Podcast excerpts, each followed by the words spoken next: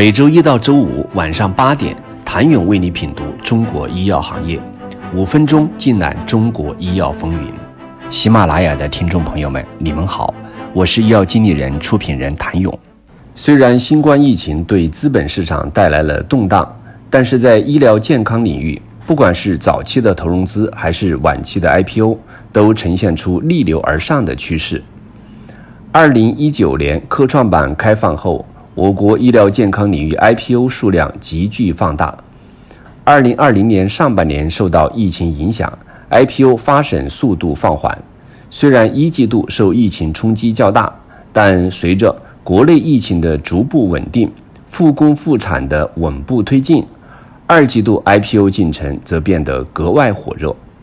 二零二零年上半年，IPO 的医疗企业总数高达三十一家，其中。A 股主板、科创板、港交所、纳斯达克都迎来了新的国内医疗健康项目，这一数字远高于2019年一季度的十一家。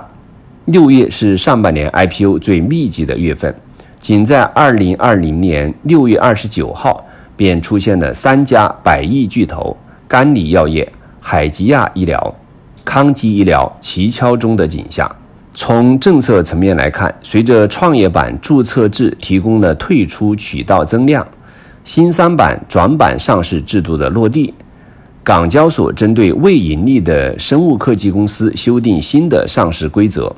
都预示着未来国内医疗健康领域 IPO 将会进一步放大，也将带动一级市场投资，刺激资本进入，加速国内医疗健康企业发展。据普华永道最新报告，二零二零年上半年，香港总共有六十四家新股上市，募集资金总额达到八百七十五亿港元，较去年同期上升百分之二十二。从行业分布来看，今年上半年港股 IPO 主要集中在医疗和生物科技领域，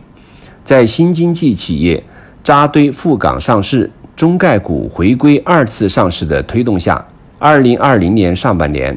港股 IPO 收益 TOP 三均属于医疗制药领域，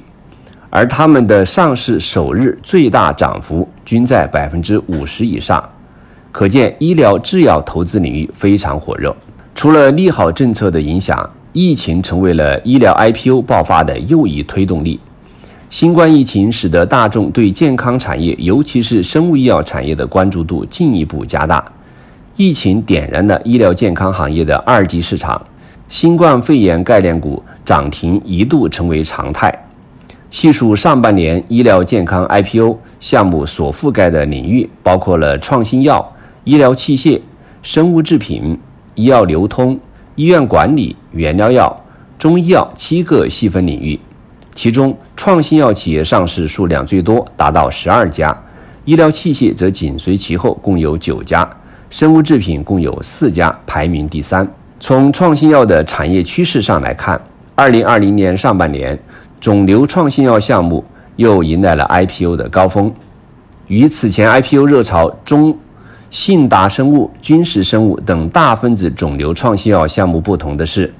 过去半年上市的泽锦制药。天进生物、诺成建华等主要围绕小分子肿瘤创新药布局，在研管线。同时，糖尿病药物类标的也持续获得资本市场关注。作为全球发病率最高的疾病之一，糖尿病一直是制药企业的研发重点。